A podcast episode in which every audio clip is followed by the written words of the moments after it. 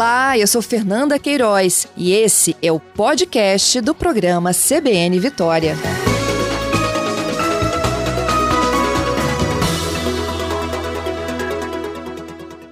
Agora a gente fala um pouquinho sobre tecnologia, tecnologia a serviço do enfrentamento à pandemia da Covid-19. É que o Espírito Santo já possui uma tecnologia que é capaz de identificar, aqui mesmo no estado, a presença da variante Delta naquelas amostras né, que são coletadas de sangue para confirmar se há mesmo a contaminação pelo novo coronavírus. Meu entrevistado é o diretor do Laboratório Central, LACEN, da Secretaria de Estado da Saúde, Rodrigo Rodrigues. Rodrigo, bem-vindo ao CBN Vitória.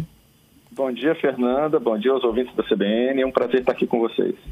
Eu é que agradeço. Rodrigo, explica para gente que tecnologia é essa, como é que é o trabalho de vocês lá dentro do laboratório? Tá. É, para a gente poder dizer que uma pessoa está é, infectada por um SARS-CoV de uma variante alfa, beta, gama ou delta, é, é necessário ah, uma, uma tecnologia que é chamada de sequenciamento. O que é o sequenciamento? O genoma é composto por uma série de, a gente chama de bases, mas na verdade são letras, né? Que são, são quatro letras, que é o ACTG, que vão formar todo o código genético. Uhum. Para que você saiba essa identificação, que seria a impressão digital do vírus, você tem que pegar e fazer a leitura dessa, dessa longa frase que compõe o genoma do vírus. É uma metodologia que é mais demorada, o Estado ele já adquiriu plataformas de sequenciamento que vão entrar em operação daqui a 30, 30 35 dias. Mas isso aí é um processo que é demorado. O que nós implantamos aqui no LACEN, na verdade em uma parceria com a própria Fiocruz, é um ensaio, que na verdade é um teste molecular, que ele não é um sequenciamento, ele é uma uhum. genotipagem. O que, que seria isso? Ah, enquanto o sequenciamento te dá uma certeza de 100% que aquilo é de fato que você está é, imaginando que seja, né, pelo, pela, pela sequência, o, a genotipagem ele, ela vai te sugerir com uma, é, um grau de confiabilidade muito elevado que se trata de uma suspeita de uma determinada variante. Por que a gente chama de suspeita? Porque para ter certeza você tem que fazer o sequenciamento. Porém, essa tecnologia de genotipagem, ela tem apresentado em todos os ensaios que foram feitos para validá-la é uma, um grau de acerto de 100%. Então, quando Sim. ocorre a suspeita de uma alfa, que a, que a gente chamava antigamente, né, o, antigamente é até engraçado, né, a gente parece que a pandemia, ela tem há vários anos, mas como a gente referia inicialmente como sendo a cepa do Reino Unido, né, ela tem uma, uma leitura. Então, você, você tem uma suspeita de, de Reino Unido, você tem uma suspeita de sul-africana ou de amazônica, que é a P1 brasileira, ou no caso da Delta, que é a indiana, isso corresponde a um grau de acerto de até 100% né, no sequenciamento. Que tecnologia é essa? Ela é uma tecnologia que se chama Quadriplex, foi desenvolvida é, por Bill Manguinhos, e ela é baseada no mesmo PCR em tempo real, o RT-PCR, que a gente faz para a detecção da presença ou não do vírus. Só que ao uhum. invés de identificar o vírus, ela procura, na verdade, a presença né, de mutações que são mutações que caracterizam essas variantes diferentes. Então, ao invés de você estar tá simplesmente perguntando é corona ou não é corona, você está perguntando, tá, quais marcadores moleculares estão presentes nessa amostra? E aí, com isso, você consegue distinguir se é delta ou não é delta, ou se, na verdade, se é suspeita de delta ou não delta. O que nós temos feito né, é, é, nesse, nesse, nessa parceria com a Fiocruz é, é, que, além do processo de validação, a gente tem testado em paralelo. Então, a gente sabe que está funcionando muito bem, é, é, isso ganha tempo para a gente, porque, por exemplo, nós encaminhamos as amostras para a Fiocruz e nós temos um, um tempo de mais ou menos de 30 a 45 dias para receber os resultados. Por exemplo, ontem eu recebi mais, alguns, mais um relatório com 35 amostras que foram encaminhadas para a Fiocruz, cuja data é de 31 de julho. Então, assim, isso faz com que o resultado final ele tenha, ele perca um pouco da, do, do, seu, do seu, é, da sua relevância clínica. E do tempo de ação, né, Rodrigo? Exatamente. Por conta dela ser tão rápida a contaminação da Delta, né? Eu estou lendo, inclusive, aqui agora, Portugal diz que 100% de suas novas contaminações são todas por Delta. Sim. É tudo muito é, rápido, verdade, né? Na verdade, Portugal, Israel, Estados Unidos, Reino Unido, é, Alemanha... Rio de Janeiro. É, o Rio de Janeiro, ele é um ponto fora da curva do resto do país. Ele, de fato, o Rio de Janeiro é considerado o epicentro para o Delta, né? Então, assim, o, o, número de casos no Rio de Janeiro está extremamente elevado, mas ainda não é uma realidade no resto do país. Pode ser que o que esteja acontecendo no Rio venha acontecer aqui no estado daqui a alguns meses ou daqui a algumas semanas. Mas hoje o retrato do Rio de Janeiro é muito distinto do nosso. Uhum. É, o, a, a, grande vantagem dessa técnica é que, por exemplo, vamos supor, eu colhi o meu PCR, deu positivo. É claro, isso aqui não é feito de uma forma é, de ser utilizada como um método diagnóstico. Isso aqui é uma ferramenta epidemiológica. Né? Então é importante que os nossos ouvintes eles entendam que não fazemos essa metodologia em 100% das amostras, porque não é relevante. O que nós temos que saber hoje é o seguinte: está circulando? Se está circulando, é, o que nós precisamos fazer? Porque é, para fazer em 100% das amostras, isso implica num custo que ele não tem uma tradução de benefício tão grande. Porque, na verdade, muda alguma coisa na conduta clínica? Não. Muda alguma coisa na conduta epidemiológica, que a gente chama, né? Assim, você vai mudar o uso de máscara, você vai mudar o uso de, de álcool gel, você vai mudar o, o isolamento? Não é um coronavírus como outro. O que é importante para a gente manter sempre no nosso radar é, a, é, é, como que essas, essas, essas variantes elas estão sendo difundidas. E se você olhar, todos os dias nós estamos tendo informações de novas variantes surgindo.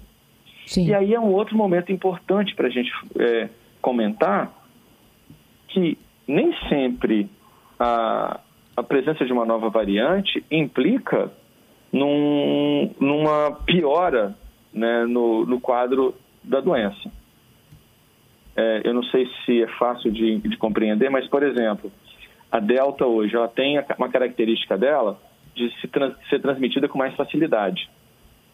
Mas, por outro lado, é, ela não tem associada a ela, e isso a gente está vendo nos estudos conduzidos ao, ao redor do mundo, uma maior taxa de óbito, uma maior taxa de, de, de doença grave. O que nós temos que lembrar é que, como ela infecta muita gente, pode dar a impressão que está tá sobrecarregando o sistema, porque ela, na verdade, não é que a frequência de casos graves será maior, mas como ela infecta muitas pessoas, um, um número de pessoas que, com maior gravidade vão ser identificadas, mas não proporcionalmente. Eu, eu continuo falando que a P1 brasileira ela é muito mais agressiva em termos de, de doença do que é, do que a, a, a, Delta a Delta nesse momento. Que responde a 10%, né, de a gente falar de estatisticamente, 10% dos casos do Espírito Santo. É, essa questão da estatística no caso do Espírito Santo, é, esse número de 10% são 10% das amostras sequenciadas até o momento. Isso. A, a gente encaminha para lá de alguns locais que, que, a gente chama de sentinela. A gente elencou, inclusive, uma cidade como sentinela né, por causa do estudo que estava sendo conduzido lá, que é Viana, uhum. é, o aeroporto e o SEASA. E esses locais, por quê? Porque são locais onde você tem um, um grande fluxo de pessoas e, detalhe, são locais onde você pode agendar a coleta voluntária. Então, isso ajuda a gente também a ter uma ideia do que está acontecendo. Porém, isso não representa é, uma porcentagem epidemiológica. Para tal, a gente teria que fazer uma outra abordagem, um outro estudo, que, não, é que a gente provavelmente irá fazer tá, com a chegada do nosso sequenciador aqui. É, é, como foi anunciado, é, é, acho que uma, duas semanas atrás. Era para agora, setembro, né? sim, nós adquirimos dois sequenciadores, né? São duas plataformas diferentes. Uh, em termos de tecnologia, o Estado do Espírito Santo ele, ele atingiu um, um, um patamar que é comparável a qualquer país desenvolvido. Assim, a gente vai os mesmos resultados que se você gerar nos Estados Unidos, em qualquer país da Europa, Israel, no Japão, será feito aqui no Estado do Espírito Santo. E isso permite que a gente possa comparar nossos dados com uma velocidade muito grande e aí também acompanhar o surgimento de novas possíveis variantes. E lembrando que isso para o Espírito Santo é extremamente importante porque nós temos um porto que responde por 25% das exportações. Então, uhum. esse movimento é, marítimo, ele é uma porta de entrada. Então, a gente, com isso, em solo capixaba, nossa resposta é muito mais rápida. É, ontem, inclusive, tinham três navios em quarentena. Sim. Rodrigo, é... eu vou voltar aqui a esse sequenciamento, até para os ouvintes entenderem aqui na prática, né, a, a rotina de vocês. Ó, é, todos os exames que envolvem a, a Covid-19, quando eles são realizados pela rede pública, eles vão para o LACEN, não é isso? Perfeito. E aí vocês têm, em média, quantos exames por dia você recebe, Rodrigo? Ou tem recebido assim nas últimas semanas? Então, é, o que, que, a gente tem observado, né? Se a gente pegar nos últimos dois meses, houve uma diminuição inicial do número de amostras recebidas. Porém, é, o mês de agosto já apresentou um aumento de 16% em relação a julho. Uhum. Tá? A nossa média diária, a gente tem que lembrar que nós temos dias de baixa procura, que normalmente são representados por sábado, domingo e segunda. Tá? Isso muito porque os municípios às vezes têm dificuldade de encaminhar durante o final de semana. Né? Então, os nossos dias de pico é de terça, quarta, quinta e sexta. A nossa média diária tem 1.800 amostras. Mas essa semana, na, na quarta-feira da semana passada, aliás, nós tivemos 3.800 amostras em um único dia. Ontem nós recebemos 3.300. É, o aumento do número de amostras, isso aí para a gente é, é, muito bom porque a gente está ampliando a nossa testagem. Mas por enquanto, o, o dado que importa é a positividade. Uhum. A nossa positividade média ainda está na faixa de 11, 11,5%. Lembrando que, durante a pandemia, nós chegamos momentos onde nós tínhamos quase 60% de positividade. De cada 100, 10 confirmam. Cada, durante a, no, no, pico da nossa pandemia, de cada, de cada 10, 6 confirmavam.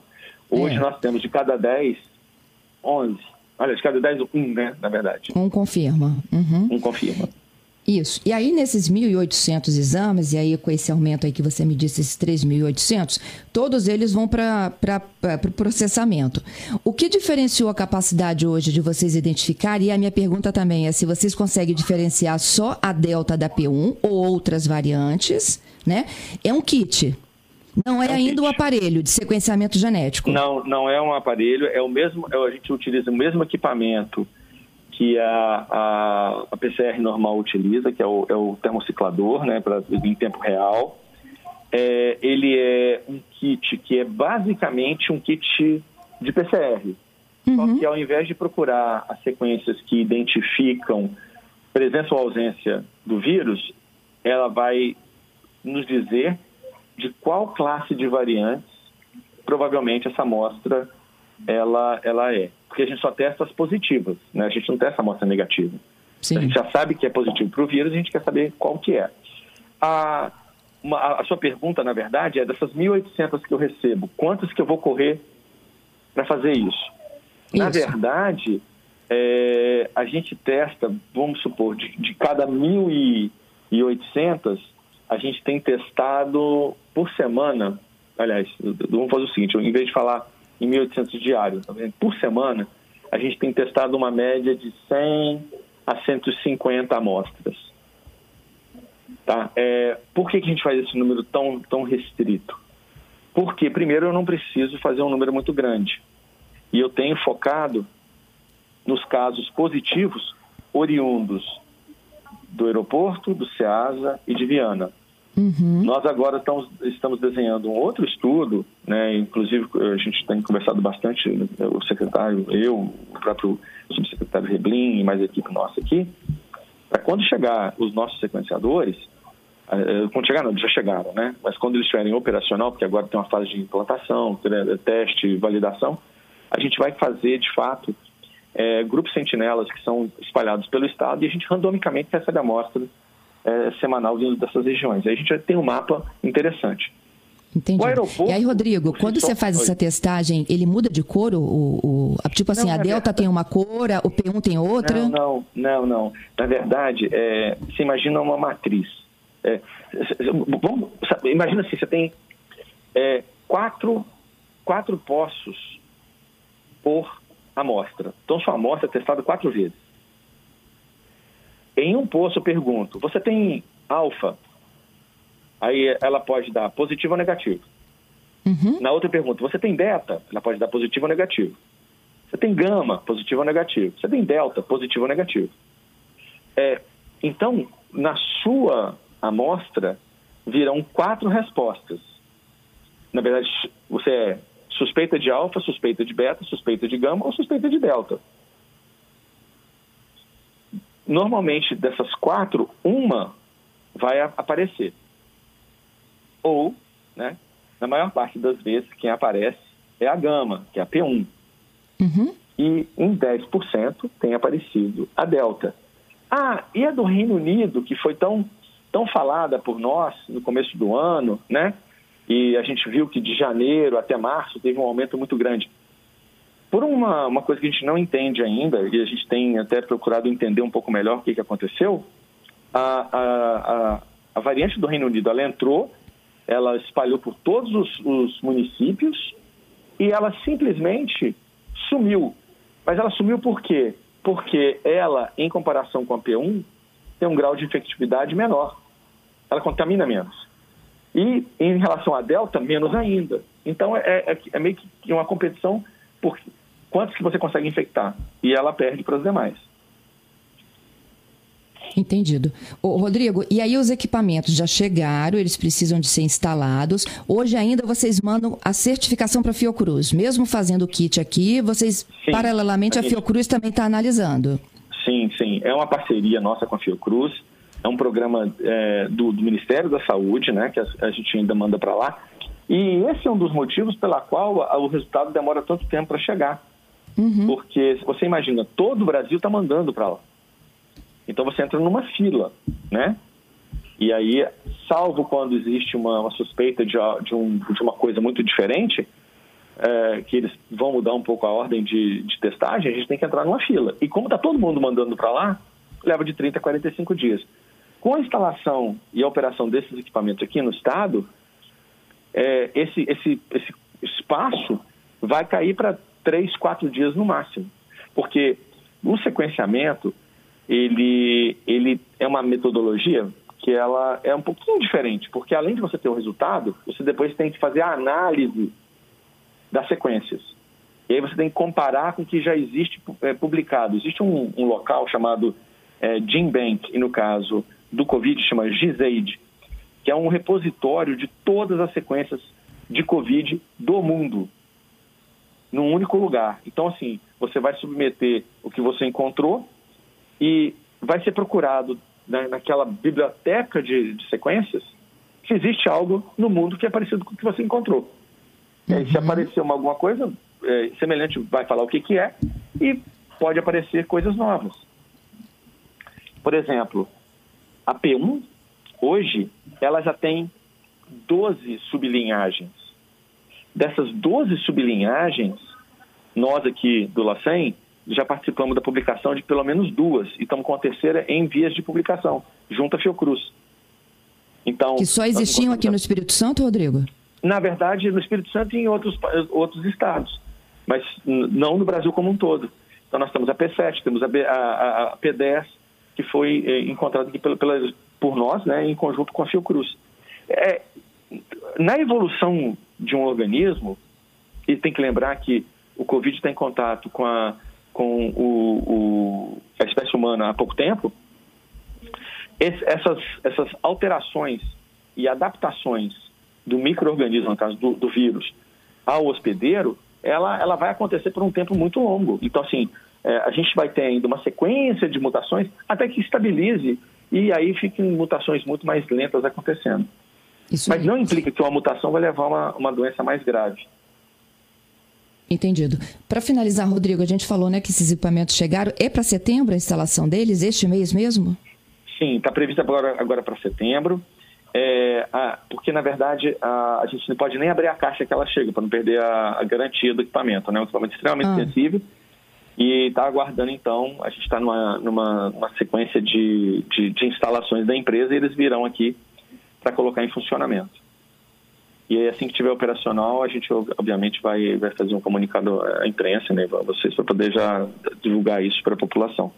É um ganho, é um ganho, é, assim, eu, eu, falo que a, que, a, que a pandemia ela trouxe muita dor e sofrimento, mas ela também está ajudando muito no legado da vigilância laboratorial.